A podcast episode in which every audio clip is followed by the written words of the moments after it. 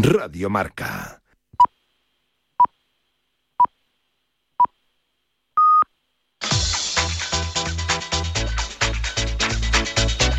Al límite, con Fernando Soria.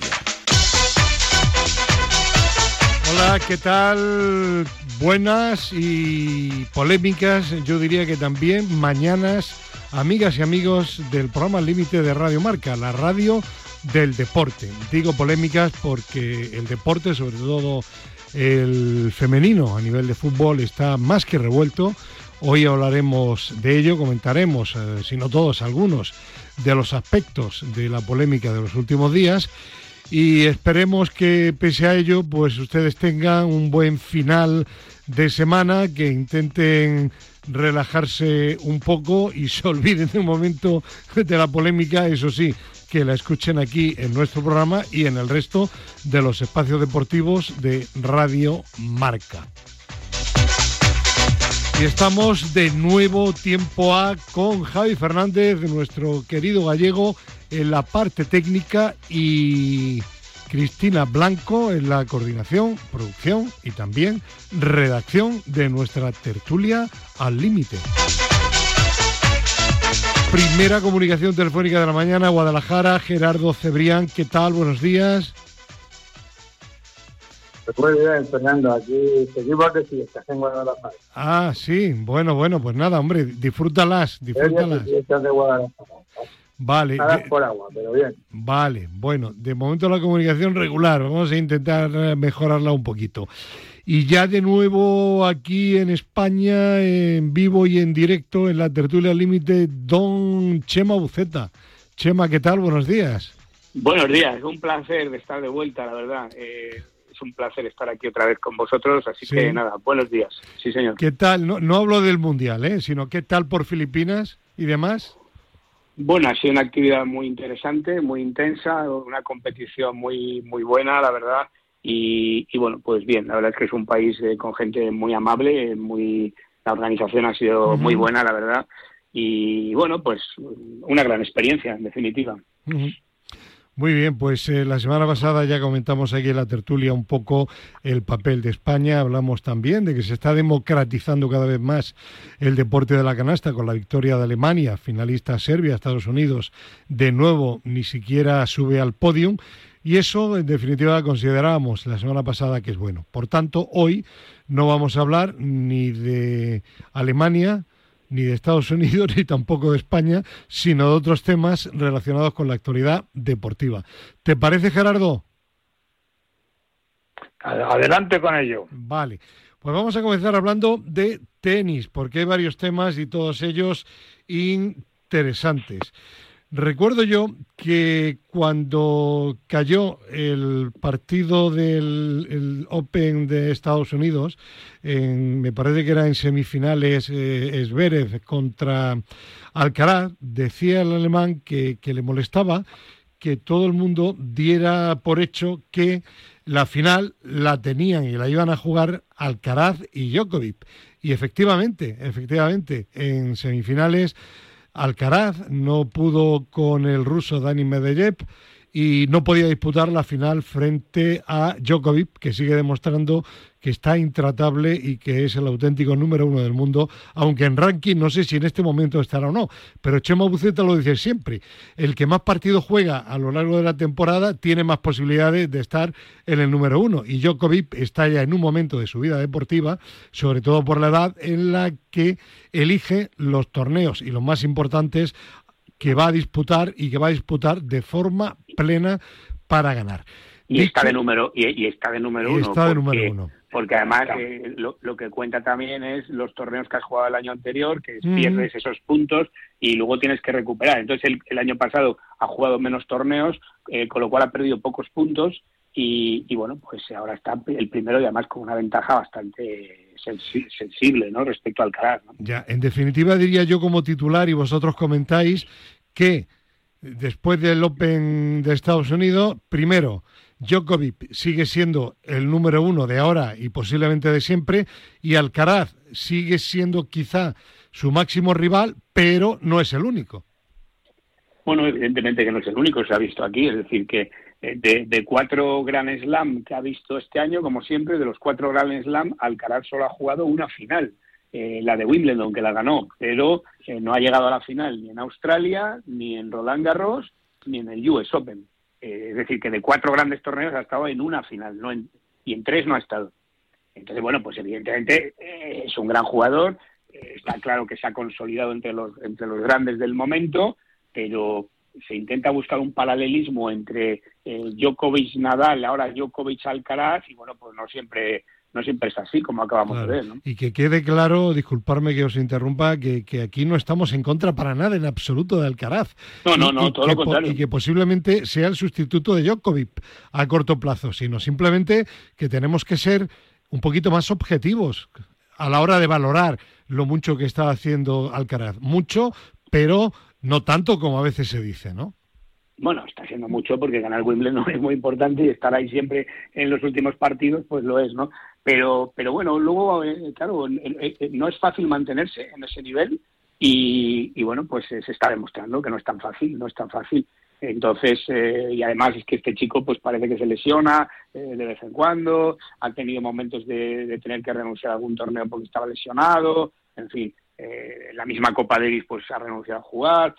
Bueno, pues vamos a ver cómo evoluciona. llama por cierto, te, te llamó a ti la atención el abandono de la Copa Davis, ¿no? Bueno, me llamó la atención porque, por un lado, me llamó la atención porque es curioso que un jugador de 20 años renuncie a jugar en la Copa Davis con su país cuando otro con 37 casi... Y que jugó un partido más, sí. Que ha jugado un partido más, sin embargo, pues sí está representando a su país, ¿no?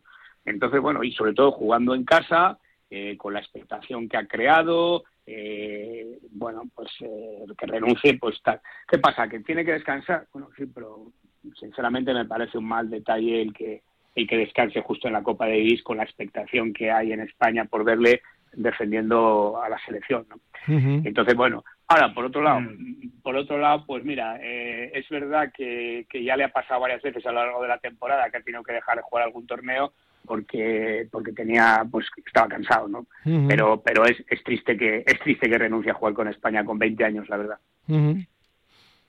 Gerardo bueno, coincido, coincido con, con esta última apreciación de, de Chema. Solo con la última.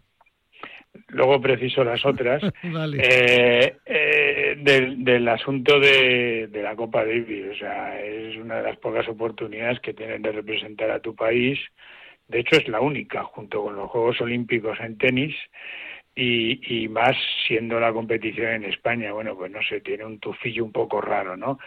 Eh, respecto al resto, yo creo que, que Alcaraz es un monstruo, es un tenista descomunal, pero tiene 20 años.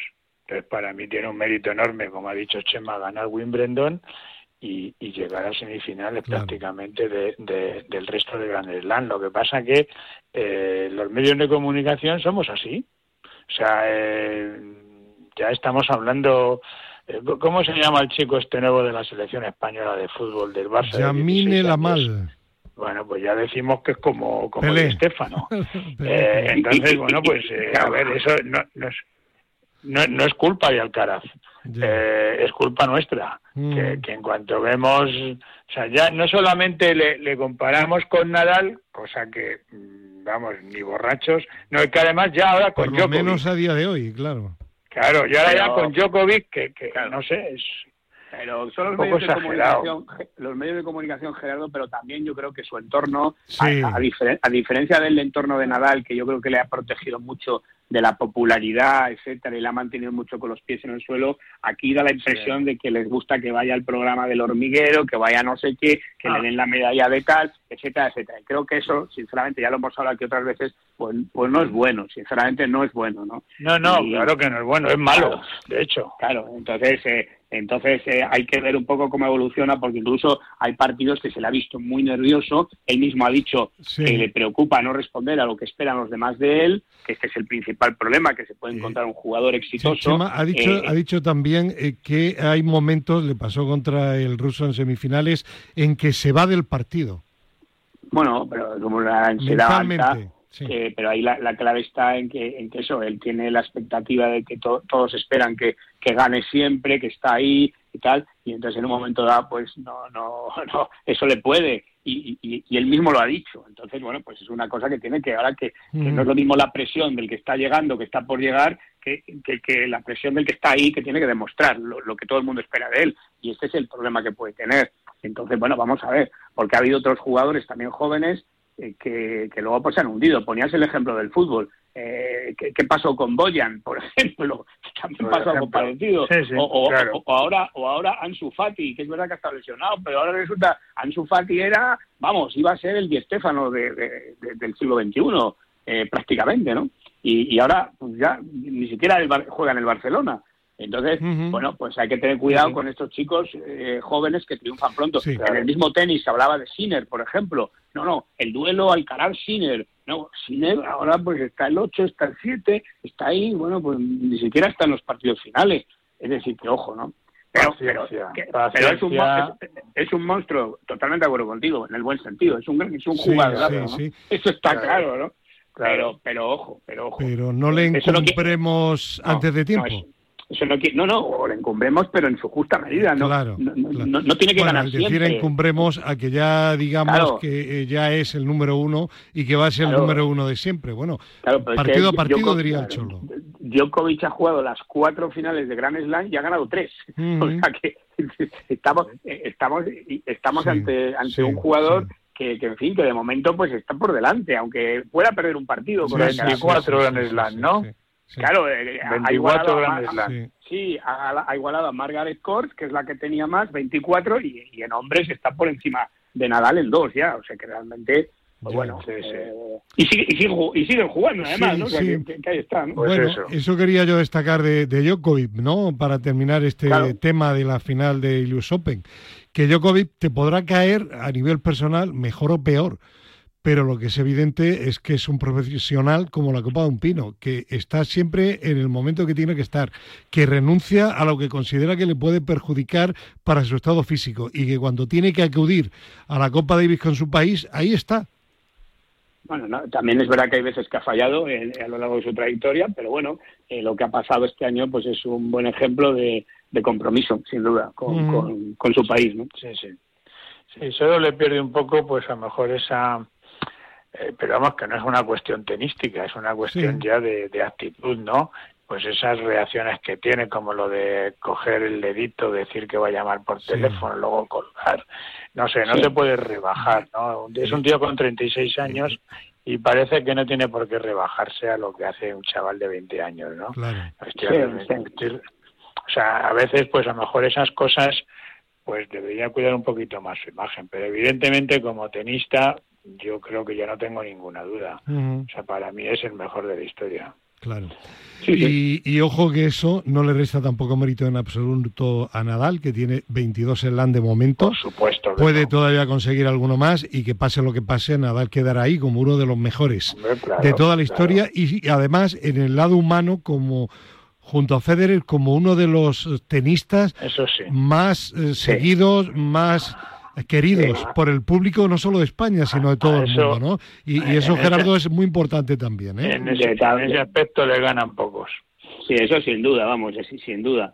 Pero también hay que empezar a pensar que, claro, has dicho tú, que todavía puede ganar más. Hay que empezar a pensar que la era Nadal ha terminado y, ya está, vamos, eso es lo razonable, ¿no? Y todavía leo algunas veces, no, Nadal volverá a, a la Grand Slam. Bueno, no sé, ojalá, pero pero lo veo complicado incluso que vuelva a jugar a un cierto nivel, ¿no? Pero bueno, está claro y además creo que creo que ahora mismo todo el mundo, vamos, nadie duda de lo que ha sido, de lo que ha significado, de lo que sigue significando y no creo que necesite demostrar nada volver, volviendo a las pistas en absoluto, vamos. Exacto. Muy bien, pues nada, que ánimo para Carlos Alcaraz, que se recupere pronto, que esté en muchas finales y si es posible que las gane también y felicidades a Djokovic que sigue demostrando pues que como tenista es un auténtico, ¿no? el gran número uno. Bueno, y vamos a seguir hablando de tenis si os parece, pero de otro tema bastante más, más oscuro, un tema de abusos que va bastante más allá que lo que es un beso, que no consentido, que es mucho, pero lo que vamos a contar ahora lamentablemente es muchísimo más. Se trata de una tenista de 36 años, francesa, Angélique Cauchy, de 36 años, como digo, que ante la Asamblea Nacional de su país, primera Cámara del Parlamento, eh, ha podido provocar una crisis profunda, bueno, de hecho está en camino de ello, en la historia del tenis francés, desvelando cómo fue violada en más de 400 ocasiones por su entrenador desde los años 80 del siglo pasado ante la pasividad culpable de las jerarquías del tenis nacional. Y yo diría que también de la familia, que no sé, me parece, me parece muy raro que cuando hay algo tan grave que la familia no esté al tanto de ello, ¿no? Eh, desde luego es un tema grave, es un tema eh, muy lamentable y Chema Buceta tenía mucho interés en comentarlo. Bueno, porque efectivamente hemos estado viviendo lo que hemos vivido con la selección de fútbol de España y resulta que hay casos como este que realmente, pues, e incluso lo grave es que se han encubierto durante mucho tiempo. Incluso he leído que, que la reacción de, del club donde estaba, donde pasaba esto, de, parece ser que lo sabían, pero que incluso dijeron, bueno, pero es que este entrenador nos da muchos títulos o ganamos mucho gracias a él, con lo cual, como diciendo, eh, eh, está por encima del bien y del mal, da igual lo que haga, con tal de que siga ganando. En fin, me ha parecido lamentable y, bueno, qué bien que los deportistas eh, digan estas cosas y, bueno, pues que, que, que, cunda el ejemplo y que efectivamente hay que vigilar más la relación eh, entrenador, deportista, sobre todo en deportes individuales en los que hay un vínculo muy, muy, muy cercano. ¿no?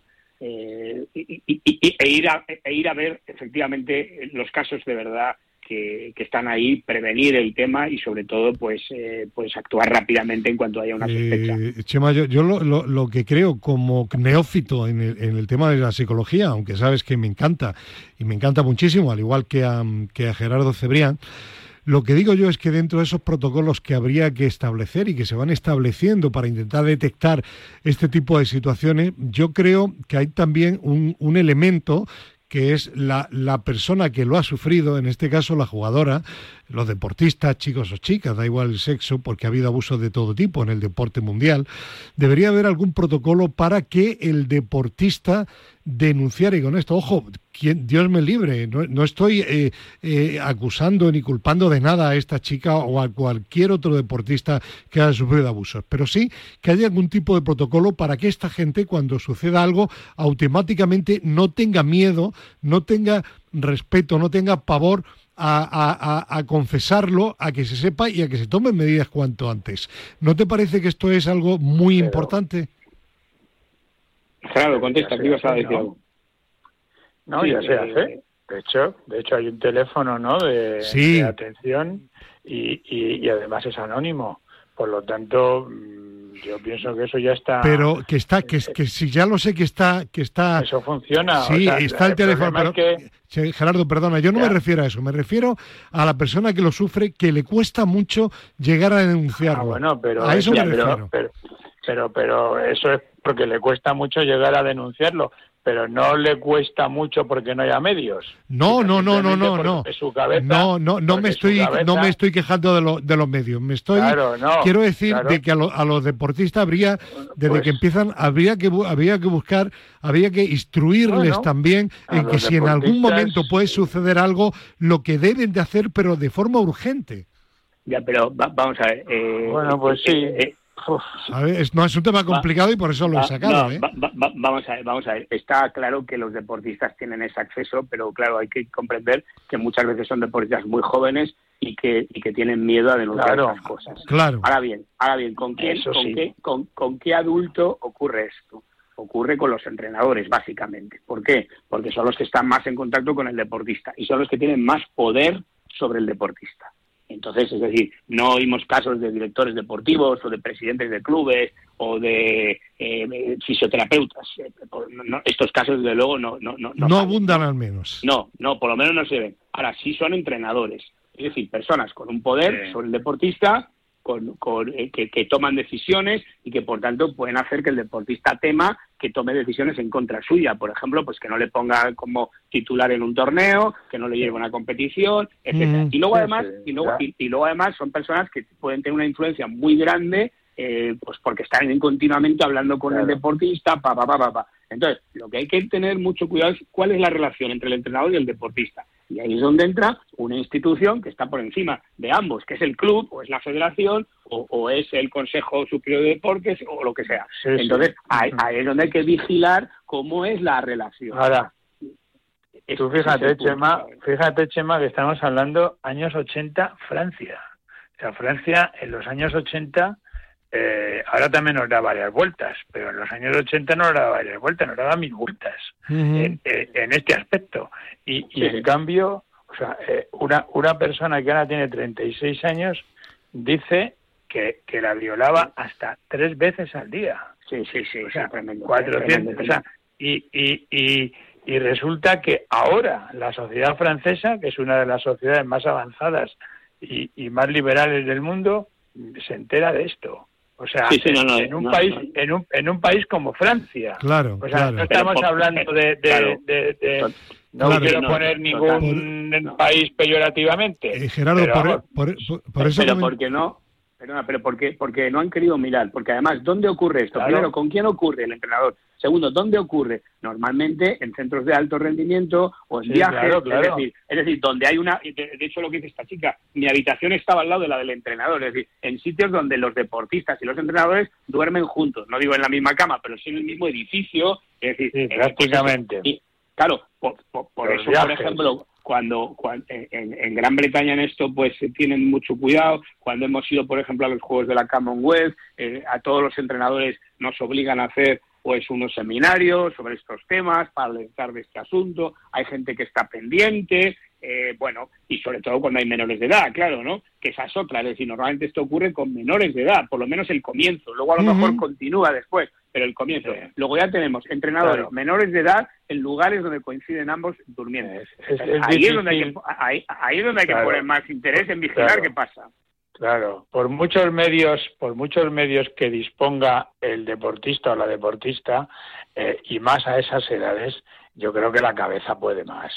Y la cabeza, la cabeza te impide el, denunciar, sobre todo cuando tienes que denunciar a alguien que te está tutelando deportivamente. Pero quizás, Gerardo, la clave está en lo que decía anteriormente Chema Buceta, en que los clubes tengan personas y sean mucho más intervencionistas. Es decir, que haya un, grado, un grado de complicidad entre los deportistas y alguien del club para que el deportista pueda tener la suficiente confianza con esa persona como para denunciar algún tipo de abuso bueno, sí, bueno, el deportista y el entorno, les decía, hay que claro. un poco cómo, es la relación, claro.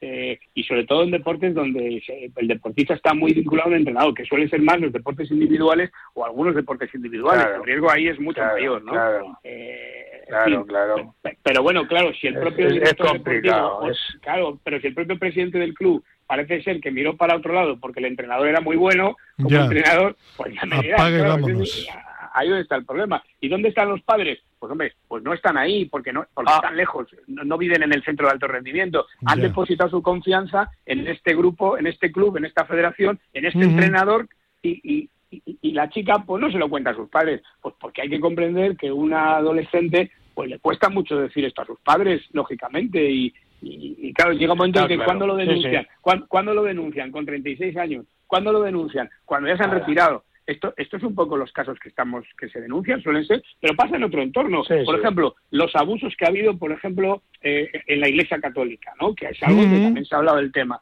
¿Cuándo se ha denunciado?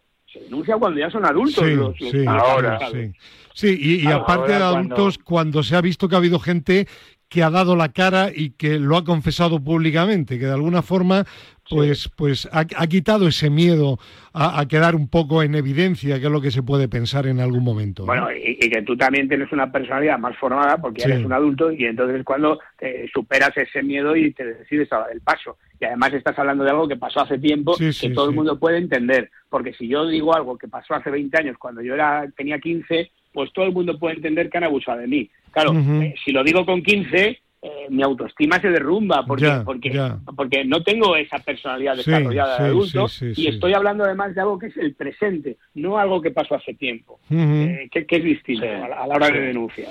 Bueno, pues ahora que, que, avanzar y aquí son los estamentos deportivos los que tienen que, trabajar en ello, como decía Chema Uceta, sobre todo hay una responsabilidad muy directa de los clubes, que son en definitiva los que tienen a los deportistas, pero los que contratan a los entrenadores y por tanto tienen también la obligación de supervisar el trabajo, no solo deportivo, sino todo el trabajo que un entrenador tiene que realizar con el deportista. Un último comentario, muy rápido. Eh, ahora, fíjate cómo el tema de Rubiales es muy actual, que tiene mucho recorrido, pero como el otro pasó hace 20 años, pues bueno, sí, está ahí. En pero vamos, dentro de tres días se ha olvidado todo el mundo del tema. Sí, ya lo verás. Bueno, pues eh, vamos a hablar ahora de fútbol y vamos a conectar en primer lugar con nuestro querido profesor López Nombela. Profe, buenos días. Hola, muy buenos días. Tiene aquí de nuevo a su buceta. Hombre, ya, ya, ya le estoy diciendo ya. Profe, un abrazo, profe, que le estaba de menos. le estaba de menos, profe. Eh, profe, ¿le ha traído algo de Filipinas? Filipinas no, no. ¿Ha ido, ¿ha ido Chema Buceta a Filipinas? Ya, sí, yo ya sé que estaba en Filipinas. ¿Y, le ha mandado ya el libro, el último firmado o no? No, que va. ¿Tampoco? es igual, ya no le pienso leer. Ay, ay, ay. Pero ¿cómo que no lo piensa leer, profe? Si se lo regalo espero que lo, que lo lea. ¿Cómo no lo va a leer? No, porque no quiere aprender las cosas que se hablan. Ah, bueno, usted no tiene que aprender nada, lo que tiene que hacer es seguir enseñando claro. con su experiencia. Bueno, Pedro Calvo, buenos días. Buenos días. ¿Qué tal? Muy bien. Muy bien, me alegra, hombre. Bueno, vamos a hablar ahora ya de, de, fútbol. Eh, ¿Qué queréis? Eh, que hablemos eh, primero de, brevemente de, de, la dimisión de Rubiales o hablamos de la nota pública de las jugadoras internacionales, la mayoría de ellas campeonas del mundo. El orden de los factores no es yo creo bueno, pues vamos a hablar muy brevemente de Rubiales porque como anteriormente ya hemos dicho que era un tema muy manido, que se estaba tocando en todos los medios, simplemente ahora el hecho de que Rubiales ya dimitió, que ahora hay un proceso para ver si realmente hay algún tipo de responsabilidad penal, deportiva, eh, siguen también el expediente de la FIFA y el TAZ investigando y bueno, y ahora habrá que ver si realmente ha habido, ha habido alguna irregularidad eh, reglamentaria o penal en la actuación del expresidente de la Federación Española de Fútbol. Yo lo único que quizá quisiera decir de que eh, tendría que haber sido consciente de que tenía que haber dimitido mucho antes y a partir de ahí defenderse y evitar todo este tumulto, todo este magnum que, que, se ha liado alrededor del fútbol español y en particular del fútbol femenino, que yo creo que por supuesto no le ha beneficiado nada a él, pero a nuestro deporte a nivel mundial tampoco. No sé, ¿qué, pensáis? Lo que queráis decir. bueno, pero la, la medalla de campeona del mundo está ahí, ¿no? Sí, no, no, no, que sí, que sí, que sí. O sea, que no la vayan a quitar también. No, si yo lo único que digo es que, hombre, que, que, que no habría haber tensado tanto la cuerda. Bueno, no, no habían de, haber, haber elegido antes. Ya. Ahora, después ya... Parece ser que le convenció... Sí, Gerardo. Parece ser que le convenció, que digo que parece ser que le convenció su padre, ¿no? Su padre. su entorno familiar, ¿no? Sí, no lo sé. Y, las seres esas de los... Venga, venga, venga, si, está corrompido todo. No me hagáis hablar. Yo lo que, lo que sí voy a decir, pues ya, ya que no queréis hablar, de, que, de, de algo que, que, que sí es importante y que se ha hablado muy poco. Todo esto sucede, o lo que hemos hablado también en algún momento, en algún momento de últimamente de la Federación Española de Atletismo, y de su presidente Raúl Chapado, todo esto sucede porque al final en el deporte español desde hace tiempo, y me da igual un partido que otro, porque nadie ha hecho nada, las estructuras están hechas para que haya un sistema clientelista en las federaciones que al que llega a presidente al final busca su clientela, que suelen ser los presidentes de las territoriales, les da, sobre todo cuando dinero de por medio, en una federación como la española, que tiene alrededor de fútbol 300 millones de euros de presupuesto o más, les, les da una serie de prebendas para que ellos también se mantengan en el poder y hay un sistema que hizo también que Ángel María Villar pues estuviera veintitantos años en el cargo, a pesar de que hubo cosas que no estaban bien en su etapa de la Federación Española de Fútbol. Y lo que ha sucedido aquí y lo que ha sucedido mínimamente en, atletismo y sucede en la mayoría de las federaciones, porque ojo, una persona que está muy metida en el fútbol español me ha dicho, ojo, que si empezáramos a investigar en las territoriales hay cosas gravísimas, sobre todo a nivel económico, ¿eh?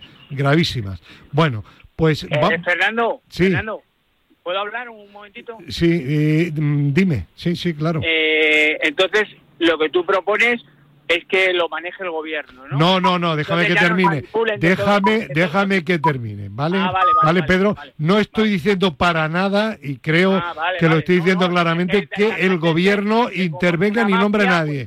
No, no, lo que digo, lo que digo es que los sistemas de elección actuales en las federaciones deportivas en general no son lo suficientemente democráticos. a nadie le ponen una pistola para que vote a nadie bueno, digo porque bueno, bueno, bueno, vale, vale, vale, Pedro, ahora dices lo que tú, ahora tú ahora di lo que tú quieras. Yo digo y afirmo y Gerardo que ha estado en una federación seguro que está de acuerdo conmigo que los sistemas tienen que cambiar y eso no es intervencionismo.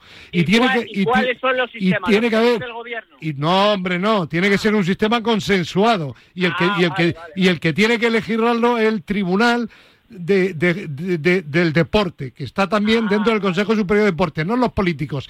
Pero lo que ha sucedido en la Federación Española de Fútbol es muy lamentable y culpa del sistema actual, que permite que llegue un presidente y que sea un auténtico reino de taifas. Y Pedro, te pido que no sigas por ahí, porque tú trabajas y cobras de la Federación Española de Fútbol y no te quiero poner en un compromiso. No, no, es que no me vas a poner porque no voy a seguir hablando. vale. O sea, es que este si no cuelgo y entro otro día. No, no, no, no cuelgues. ¿eh? Tú puedes decir lo que quieras, pero yo yo también. pero, no me, pero no me vayas también por ahí. Yo sí, yo soy lo suficientemente inteligente y mayorcito para saber lo que tengo que expresar y cómo lo tengo que expresar. Y lo único que he dicho es que me ha parecido que es que parece que todo eso es una mafia y no es tal. Bueno, que puede haber cosas mal hechas, muchas, es posible, pero no es ninguna mafia. Y los que votamos no somos gánster ni nada. No, no, no, no, no generalicemos. Pero a nivel a nivel de presidente de federaciones territoriales, no de fútbol, sino de todo, hay muchísima corrupción. Y lo afirmo. En todo, y en la política. Y También, claro, claro. has leído lo de los señores del PSOE de Canarias? Sí, pero perdona, Pedro, Pedro, no, no vayas por ahí. El hecho de que haya también corrupción en la política evita el que denunciemos. No no, no, no, para nada. Para nada. Yo estoy de acuerdo en eso, que hay que denunciarlo. Todo, toda la corrupción hay que denunciarla. Vale, a ver. Eh, y, termino. Ya no voy a participar más en este tema porque está Rubiales por medio. Pero también leamos la letra pequeña de todo lo que ha pasado con Rubiales. Vale. nada más te ponemos una letra. Que Rubiales se equivocó de, del primer momento hasta el último. Y que hizo muchas cosas mal también pero leamos la letra pequeña como los anuncios, ¿eh? Vale, yo no estoy, yo no estoy, yo no estoy culpando a Rubiales de todo lo que se le acusa ni muchísimo menos. Hay tribunales deportivos y no deportivos que dictaminarán. Yo lo que digo es que en la Federación Española han pasado muchas cosas y en otras federaciones, y ahora está pasando, las jugadoras, ahora hablaremos de ello, están pidiendo cosas, para mí la mayoría de ellas, increíbles que, que lo pidan, porque no es la forma de solicitarlas con, el, con, con la presión, con, anunciando de que no van a ir a la selección, pero ahora hablaremos de ello. Y lo que hay que cambiar es una serie de estructuras que se pueden cambiar y que eso sí que es culpa de este gobierno y de los anteriores. Bueno, y si no estoy y si no llevo razón, no sé qué piensan gente que conoce también muy bien el mundo federativo como Gerardo, Chema Buceta y el profesor. Uf, madre mía, vaya. Yo lo único, vaya... Que, yo, lo único que sé. Gerardo, tú ya, no cobras de ninguna federación. Puedes hablar claramente, lo que tú opinas, lo que quieras. Sí, hombre, a ver. Hablo en general del sistema democrático de las federaciones, en general.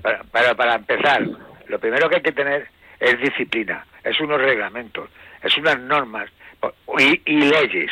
Pero leyes pues eso es lo que estoy diciendo, que, hay que cambiarla. Profesor, profesor, ¿cómo compraban a nuestro amigo Vicente Temprado, presidente de la Madrileña?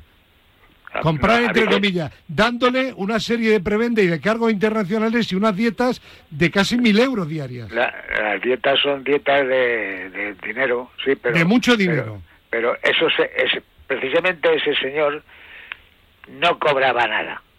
No cobraba nada, tendría que cobrar los viáticos como todo el mundo que sale de viaje. Vale, bueno. A ver, Gerardo. A ver, a ver eh, es difícil yo creo que hay dos tipos de federaciones en España. Vale. Oye, que no todas son iguales, de fútbol ¿eh? y otra el resto. Vale. no, no, no. A ver, yo creo que hay dos tipos de federaciones. Una la del fútbol y otra es el resto.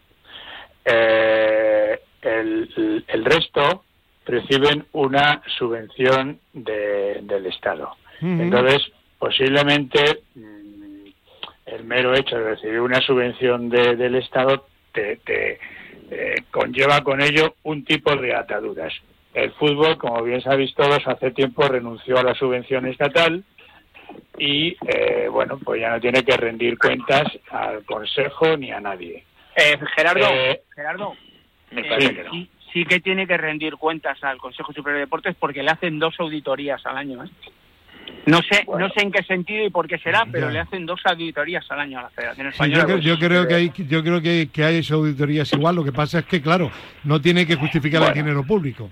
Eh, no, es todo lo contrario, tiene que justificar el, dinero público que recibe de ayudas pero, para que, club, que sean ayudas. Pero, pero y qué y qué y qué dinero público recibe la Federación de Fútbol del Consejo Superior de Deportes? Bueno, recientemente... Pues para las ayudas de los clubes, por ejemplo. Sí, sí. A través, sí, a través de la Liga, el tema también del Mundial de 2030 que han recibido una serie de millones. Bueno, Yo lo que quiero decir que no hay una subvención anual fija.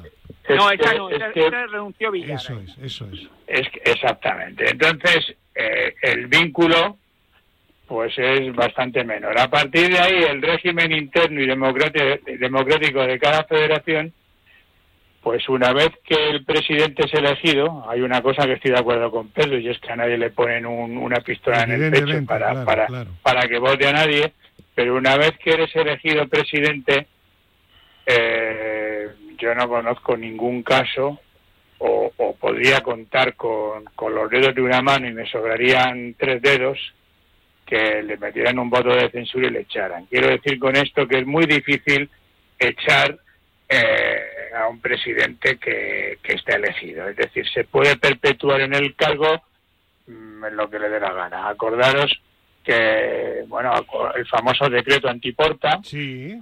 Sí. Eh, que, que no lo, lo sacó el Estado, pero ¿por qué lo sacó el Estado? Por la presión de un periodista conocido por todos, José María García, si no, pues eh, seguiríamos igual y se hubiera perpetuado todo el mundo per secula seculorum. Entonces... Eh, Gerardo, eh, ¿suele haber sistemas clientelistas o no? Bueno, por supuesto. Vale. Por supuesto. O sea, para mí yo lo tengo clarísimo, además lo he vivido. claro, ¿cuántos años has estado en una federación? Pues desde el año 1981 al año 2020 años.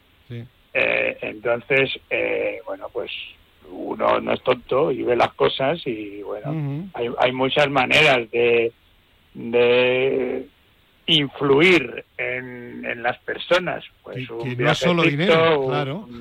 O subo, a, subo a un árbitro de tu territorial o hay esta ley. Bueno, bueno, yo, yo ahí no, árbitros no, porque no. pero bueno, ahí no hay en el atletismo, pero eh, y, luego a alguien, en fin. Es, es fácil de, de eh, a ver, no, yo no digo que todo el mundo sea igual.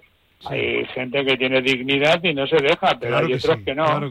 Entonces es así. Eh, esto es obvio y de hecho y de hecho insisto, una vez que el presidente es elegido, eh, rey de taifas, sacarle de ahí no, si el, sacarle de ahí es porque él quiere. si no, pues, pues sigue porque ha hecho algo muy gordo, porque hay una muy gorda liada. claro, ha metido mano, ha metido mano en la caja o cosas de estas, pero, pero yo no sé si alguno recuerda un voto de censura. Creo que hubo una vez uno, ¿no? A una a una presidenta, creo Carmen Algora, en gimnasia. Sí. Pero no recuerdo ninguno más. No, no, no. Eh, en fin, bueno, para terminar este tema y hablar de la selección femenina, eh, Chema Buceta, di algo, hombre. Bueno, creo que está calentita la tertulia, ¿eh? Está perdiendo aquí unos buenos debates, ¿eh? Eh, vamos a ver, yo creo que yo creo que es lógico que pase lo que está pasando en cuanto a lo que dices tú de llamémosle clientelismo, pero el clientelismo no necesariamente es malo. Es decir, a veces la gente vota porque el, presidente hace cosas buenas para ese colectivo. si tú representas a los entrenadores y es un presidente que hace cosas buenas para los entrenadores, pues hombre, eh, tiende más a que, le, a que le votes. Es decir, esa es otra razón por la cual a veces los presidentes aguantan, porque hacen cosas buenas para los distintos colectivos. si tú eres el presidente de la Federación Extremeña, por ponerte un ejemplo, y resulta que te llevan un partido de la selección y te dan dinero para la promoción del fútbol de Extremadura, etcétera, pues hombre, te gusta que ese presidente siga, porque está ayudándote a promocionar el fútbol en tu región, ¿no? Que luego hay malas prácticas, pues eso es lo que hay que perseguir, las malas prácticas, pero también hay buenas prácticas. Sí, también, claro, claro. que, que, que explican eh, pues que la gente siga votando a una determinada persona. Es decir, ¿por qué voto a este? Pues porque nos favorece más. ¿Quiere decir que me llevo dinero por detrás? No, a lo mejor nos favorecen que tiene una política que favorece a mi federación y por tanto quiero que siga este señor ahí. Yo al hablar, perdón, así de clientelismo no me refiero a que, a que se lleven dinero bajo cuerda, ni muchísimo menos, ¿eh? Que también.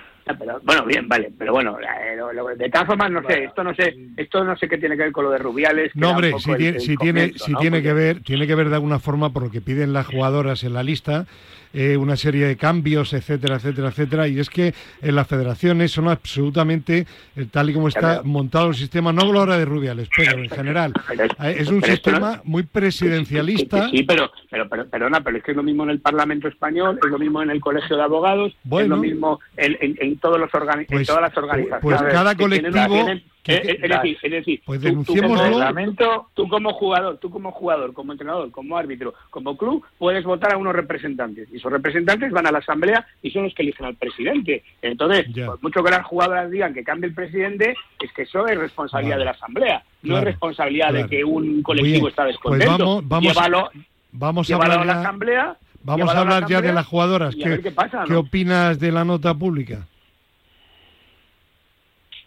Pues, yo, lo, yo lo que opino es que esto ha llegado un momento en el que se les ha salido del control, en que han perdido el control la federación. Porque, claro, a base de, de contentar a la gente, es decir, cada uno en el deporte tiene que desempeñar su rol. El deportista tiene que hacer deporte, tiene que jugar, el jugador tiene que jugar, el atleta tiene que correr, etcétera. ¿Qué pasa? Que cuando que también pueden tener voz, evidentemente pueden tener voz, proponer cosas y tal. Ahora, plantear una, un órdago de este tipo de que, oye, pues ya no volvemos a jugar con la selección, pues hombre, me parece que es bastante grave, sinceramente.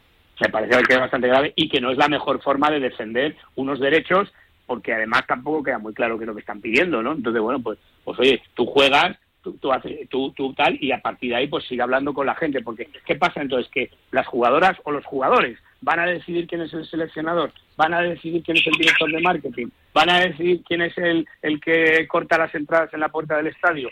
Eh, bueno, es que me parece que, ojo, porque porque una, una cosa es una cosa y otra cosa es lo que está pasando.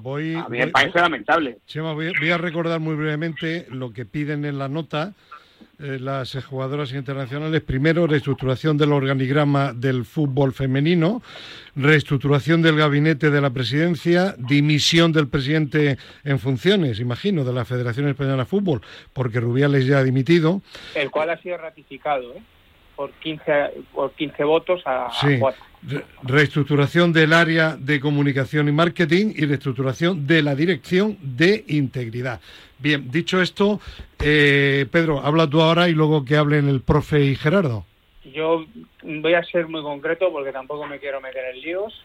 Eh, yo solamente te digo que si en marca os ponéis todos los empleados de acuerdo y, queréis echar a Juancho al comité de dirección y demás, y, queréis poner a quien a, quien vosotros queráis. Pues esto es, es, lo mismo que en una empresa los empleados decidan quién tiene que mandar y quién no tiene que mandar.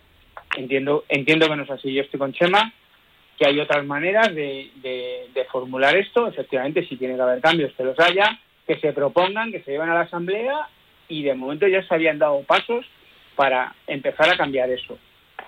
Estas medidas a mí, no voy a decir el nombre que tienen, pero bueno, me parecen de película de esta de, de, de gángster. Entonces, al final, pues yo, si fuera federación, si yo fuera federación, no lo soy, o sea, un cargo importante, aplicaría el reglamento de, de FIFA de UEFA y fuera. Y fuera, porque yo creo que esto ya, como ha dicho Chema, se ha ido de control. El problema es que ya se ven, y aunque sé que me vas a decir que por ahí no vaya, se ven muy reforzadas porque desde el gobierno de nuevo llevan toda la semana diciendo que tiene que haber más cambios. El Consejo Superior de Deportes no es quien para decir si tiene que haber más cambios. Que cambien las leyes para lo que tú en, en eso estoy de acuerdo contigo totalmente. El Consejo no tiene que ser intervencionista para nada. Lo que tiene que procurar, lo que tiene que procurar es que haya unas federaciones democráticas. Y esto lo puedes tomar como primicia, que es información, no opinión. Y no viene de la, de la Federación Española, sino de, una, de, un amigo que tengo en FIFA. Bien, dime. Ahora, FIFA y UEFA están mirando con el rabillo del ojo, no por lo que mandó Andreu Cans, Juan de Rubial, sino por lo que están viendo del gobierno de España. Y ojo a lo que puede pasar. Nada más que digo esto. Nada más que digo bueno, esto. Y ahora que quiten el fútbol y ya está, y, nos ponemos a los toros Están mirando con el rabillo de ojo a profe, profe, no sea usted tan dramático. No, no, que es que esto es una locura. Esto es que no hay cárceles, están, ya están todas abiertas. no hay cárceles. No, no, que vamos a ver que ha habido unas épocas que teníamos una disciplina, que teníamos que tener primero para para hacer algo, para entrar en, en la escuela de entrenadores en algún sitio, tenía que tener certificado de penales. Eso es lo primero. Ya. Y ahora este ha fallado, pues este ya no venga más por aquí en la vida, en la vida.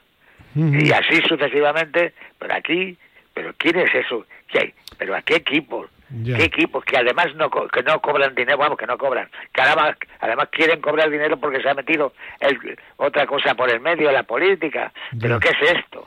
Bueno. ¿De dónde se saca el dinero para que esas chicas... Profe, hablar de todo así, pero de todo. su postura está no clara, está clarísima. Que hay que hacer leyes, leyes. Eso es, ahí estoy yo con usted. Para, para cambiar al gobierno de... Leyes deportivas en este caso. Eh, bueno, vamos a escuchar a Gerardo. Gerardo. Bueno, pues yo creo que quien está marcando el camino, mm, contrariamente a lo que dice Pedro, de que es el gobierno, yo creo que no. Yo creo que son las jugadoras. Claro. Bueno, pero no, sé, no sé. El Consejo Superior de Deportes y ellas se ven muy apoyadas por el Consejo Superior bueno, de Deportes. Eh, Gerardo, cierto es que el Consejo Franco sale toda la semana diciendo que, hay, que, tiene que haber cambios, estructurales. Sí, sí, pues entonces, ¿eso qué lo ha dicho? ¿Las jugadoras o el señor Franco el, el martes? Yo la, la, la primera vez que lo oí fue a las jugadoras. No, pero no, no, antes, de, antes de la nota pública, Pedro, perdona, antes de la nota pública eh, eh, te confirmo, te constato, y hay nota de prensa que yo tengo y te enviaré, Gerardo, que Víctor Franco os ha dicho y el ministro que tiene que haber cambios profundos. Vale. Y, por, por, de ellos, a ver si qué saben ellos hacerlo. Bueno, pero que está hablando, por favor, que está hablando Gerardo, vamos a escuchar a Gerardo. A ver, yo, yo sigo pensando que quien está marcando el rumbo aquí eh, son las jugadoras. No sé si están tan influenciadas o no por el gobierno o por el Consejo Superior de Deportes como, como estáis comentando. Eh, en cualquier caso, Mm, ya son mayorcitas, ya tienen una edad, igual que no se le pone una pistola en el pecho a nadie para que vote a nadie, eh, tampoco se le pone una pistola a nadie para que, piense igual que este gobierno o que cualquier otro. Y, yo pienso que lo que ha ocurrido es que la, la cosa ya eh, se ha enquistado de tal manera que hemos empezado a pedir cosas que a las jugadoras eh, no les corresponde. A las jugadoras no les corresponde a, las jugadoras no les corresponde elegir al secretario general ni al director de comunicación ni al jefe de gabinete y, mucho, mucho menos al presidente. y por supuesto mucho menos al presidente porque para eso hay unas normas y un reglamento que ese sí que es igual para todas las federaciones eh, que es el reglamento que marca el Consejo Superior de Deportes. Ahora, intervencionismo del gobierno, por supuesto, pero, pero no en la forma de pensar de las jugadoras. Eso es lo que yo quiero diferenciar. yo creo, que el gobierno, esperar, dejarme terminar, dejarme terminar. yo creo que el gobierno está eh, siendo intervencionista porque quiere eh, controlar eh, a una federación que no es capaz de controlar por lo que he comentado yo antes, de, sobre todo porque no depende económicamente de él. Entonces, eh, está intentando pues marcar hasta los tiempos electorales, cuando además también están reglamentados por ley y, es el propio Consejo el que quiere alterarlos. Eh, el que quiere influir eh, dentro del, del TAT, cuando, cuando si el TAT no se pronuncia de una forma más contundente, precisamente es por culpa del gobierno, porque no ha reglamentado la ley del deporte del 2019 y por lo tanto no se pueden aplicar sanciones porque hay que aplicar la ley de 1990. Entonces sí que el gobierno está siendo intervencionista, pero yo creo que las jugadoras, en mi opinión, eh, no están manipuladas por nadie. Eh, no, no, no, no, no, no, no, otra cosa, no, perdón, yo no he dicho eso, ¿eh? Yo no, he dicho no bueno, manipular, retiro lo de manipuladas. No, que... Retiro lo de manipuladas, lo que quiero decir, influenciadas por nadie. Yo creo que no, tiene una forma no, no, no, pero, perdón, perdón, perdón, perdón. No, pero vamos a ver, vamos a ver, vamos a ver. No, están influidas por nadie, no es verdad, perdona Gerardo, porque hay un sindicato que está detrás de esto. Sí, ah, el bueno, pero hay varios. No, no, ojo, ojo, lo No, no, no, no, no, no, perdona, perdona, perdona. Aquí hay un sindicato que ha recibido Vamos a ver, dejadme terminar. Aquí hay un sindicato que ha recibido 400.000 euros de subvención con 60 afiliadas eh, que, es el que está detrás de todo esto, y aquí hay un interés económico de ese sindicato, está clarísimo, y de poder. ¿A cuál te refieres? se llama Pro. Vale, vale. Entonces, sí, pero a ver, ¿quién, ¿quién, compone ese sindicato? No, no, pues, pues jugadoras a lo mejor ya, no, perdona, jugadoras que pues están retiradas, jugadoras, perdona, de las que de las que el año pasado renunciaron a jugar con el equipo, que pensaron que las iban a volver a llamar y pues no las llamaron pues y entonces, Y, entonces, entonces no, no, pero, pero un segundo. Eh, y, eso por un lado. Y por otro lado, creo que el problema es que la federación, con todos mis respetos, pues no está manejando bien esto. Porque ¿por qué, por qué echan a, al seleccionador cuando tiene un año de contrato? Lo hemos comentado aquí y criticado Chema. eso lo hemos comentado también. Pero vamos. Porque eso, eso lo hacen para que, para, porque piensan que de esa manera van a quedar bien con Y a partir de ahí, ahora te pido... Una pregunta. Eh,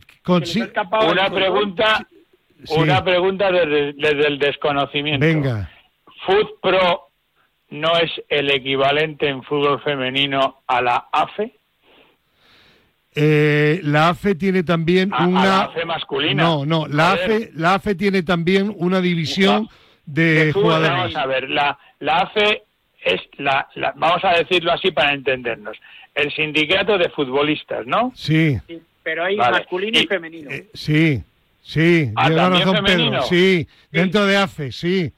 Sí. Vale, entonces FUPRO, ¿qué coño es? Otro sindicato. Otra asociación, como ha dicho Chema, que ha sacado 400.000 euros de subvención de los derechos de televisión de la Liga. Y se, y, se supone se supone se supone, Pedro y Chema.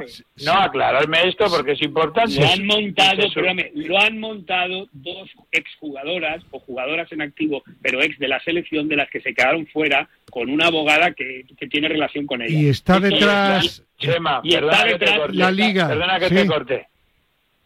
Y entonces perdonar la expresión otra vez. Vamos rápido porque nos quedan cinco minutos la entrecomillo, se supone que están manipulando, entre comillas, a las 23 futbolistas. No, no, no. No, no, no manipulando, pero, lo que dice Chema que están influenciando. Sí, influyendo. Eso es, eso es. Ya está. Vale, eh, Pedro, eh, este sindicato que es el que la Liga de Fútbol Masculina está detrás. Vamos, yo tengo entendido, si no está la liga, tiene muchos vínculos con la liga. Hombre, si ha dado 400.000 euros, algo tendrá que ver. No, no, pero eso, está en la ley. Eso está en la ley vale, vale. Entonces, pero, el sindicato, pero el sindicato está está subvencionado por el gobierno o por la liga.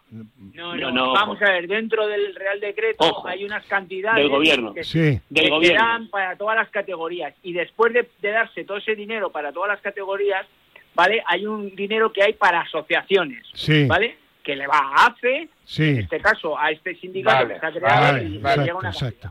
Bueno, eh, de, dejarme... Y por terminar, si puedo, puedo muy breve, Fernando, a lo que ha dicho antes Gerardo, el Consejo en ningún momento puede meter mano en la Federación por ley, ¿vale? Sí que puede tocar temas de, de eso es lo que estoy diciendo. Eso es. Bueno, me... Estamos de acuerdo, Pedro. ¿Me dejáis que termine, que diga yo brevemente lo que quiero decir? Bueno, en primer lugar, que estoy de acuerdo absolutamente con todos vosotros, que la nota me parece absolutamente desafortunada, porque lo que decís de que las jugadoras tienen su espacio dentro de lo que es el, estamento del fútbol, la organización del fútbol, y que no es poner a presidentes, que para eso está la asamblea, más o menos democrática, pero es una asamblea que es quien nombra al presidente. Y el presidente, que está legitimado por una asamblea y que tiene una junta directiva detrás, es quien tiene que nombrar al director de marketing, al de comunicación, etcétera, etcétera. Ahora bien,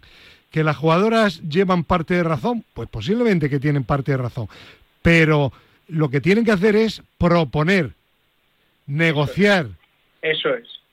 Y a partir de ahí, si no consiguen lo que piden y tienen argumentos suficientemente importantes, pues ya se vería lo mismo que cuando hay un convenio colectivo que se ha aprobado recientemente. Lo que no se puede hacer es decir, nos negamos a ir a la selección. Claro, te niegas. Cuando ya eres campeona del mundo, te has llevado 140.000 euros de la Federación y de la FIFA y además 15.000 para que viaje tu familia, que, es poco en relación al fútbol masculino, ¿de acuerdo? Pero es mucho más, como decía recientemente eh, Alfredo de Relaño en una crítica, en un comentario que leí, bastante acertado. Vamos a ir poco a poco y vamos a ir consiguiendo cosas. Pero ¿qué sucede? Se han cargado ya a Bilda, pues a partir de aquí, el, efectivamente, el CSD que dice que tiene que haber cambio, pues nada, influenciada en el sentido, estamos arropadas. y menudo, y, menudo papelón, y menudo papelón para la nueva seleccionadora, ¿eh? Total. Porque ojo, eh, ojo, porque vamos, esta chica no, y una chica súper preparada, Chema. Y una chica súper preparada. ¿eh? No lo dudo, pero da igual. aunque pongas ahí a Ferguson. Sí, da igual, efectivamente. Eh, Chema, Chema, la situación antes de ir al Mundial era todavía peor, porque estaba Bilda, según ella, estaba el presidente, había una serie de cosas. Y sin embargo, muchas de ellas dijeron que, que vale, que, que, se eh, rectificaban y que iban al Mundial porque les interesaba. Cuando ya se ha ganado el Mundial, es cuando, aprovechando la ola a favor, empiezas a presionar en algo que es el gran, el gran problema. Es que no te corresponde, porque es una federación que está regida democráticamente. ¿Que el sistema es malo? Bueno, pues vamos a cambiarlo. Pero primero vamos a cambiar el sistema, pero no vamos a imponerlo con algo que no está legitimada, porque además hay sanciones para quien no va a la selección. Lo que, totalmente Lo que, es, lo que es lamentable es que dentro de una semana haya un partido oficial y hoy en la seleccionadora no haya podido dar la lista. Esto me parece lamentable y los y los comentarios que está habiendo en contra del fútbol femenino por culpa de todo esto son tremendos en las redes sociales. ¿eh? O sea, el fútbol femenino está dando un paso atrás. Yo creo que le está le está perjudicando, ¿eh? efectivamente. Ahí me consta que hay patrocinadores que dicen tal y como está esto de revuelto, yo de momento me espero cuando esté la cosa bien y tal y cual ya entraré. salió una noticia el viernes diciendo que la recepción que iba a tener la selección ganadora del mundial ya no se hace. ya no se hace. En, la, Casa Real, ya no se hace. o sea que la Casa Real ha, eh, cancelado. Pedro, no había no había un patrocinador por no sé cuántos años eh, para la liga profesional que se ha echado atrás. No lo sé, no lo sé, Fernando. Yo sé que Iberdrola sigue, pero... No, pero hay otro, yo, yo lo he leído en el marca.com, pero no recuerdo ahora. No lo sé, no lo sé. Claro. Pero ahora siendo campeón del mundo, como tú bien estás diciendo, podrían entrar un montón de patrocinadores al ser campeón. Pero estando todo tan revuelto. No, pero como está el tema, ten en cuenta que esos partidos oficiales que, que tiene que jugar ahora la selección son clasificatorios para la Olimpiada. El campeón del mundo no puede estar en la Olimpiada por este tema. O sea, por lo menos tener opción a jugar para estar en la Olimpiada por este tema, realmente es lamentable. O sea, lamentable. Hombre, eh, es un daño si al final no, nos clasificamos, le están haciendo un daño directísimo al deporte español. y, ahí, y ahí llevas razón, Pedro, en que la federación tendría que ser enérgica y decir, negociar, negociar sí, negociar sí, lo que queráis, pero lo que es innegociable es vuestra presencia en la selección española porque representa a todo un país y gracias a ese... Pero Fernando, les han dado todo, les han dicho que vuelvan, que no tienen que mandar carta de, eh, de disculpas les han dejado todo. En este, les la puerta abierta para negociar. Aquí hay aquí hay una metedura de pata absoluta. Bueno, que nos queda medio minuto. Chema, tu turno de despedida. Un abrazo para Pepón, un besazo para Rosa, que estoy de vuelta y que, en fin, que aquí sigo, ¿eh? que sigo en la tertulia un año más, encantado. Bueno, gracias a todos y hasta la semana que viene. Y también a Javi Fernández y a Cristina Blanco. Adiós y gracias.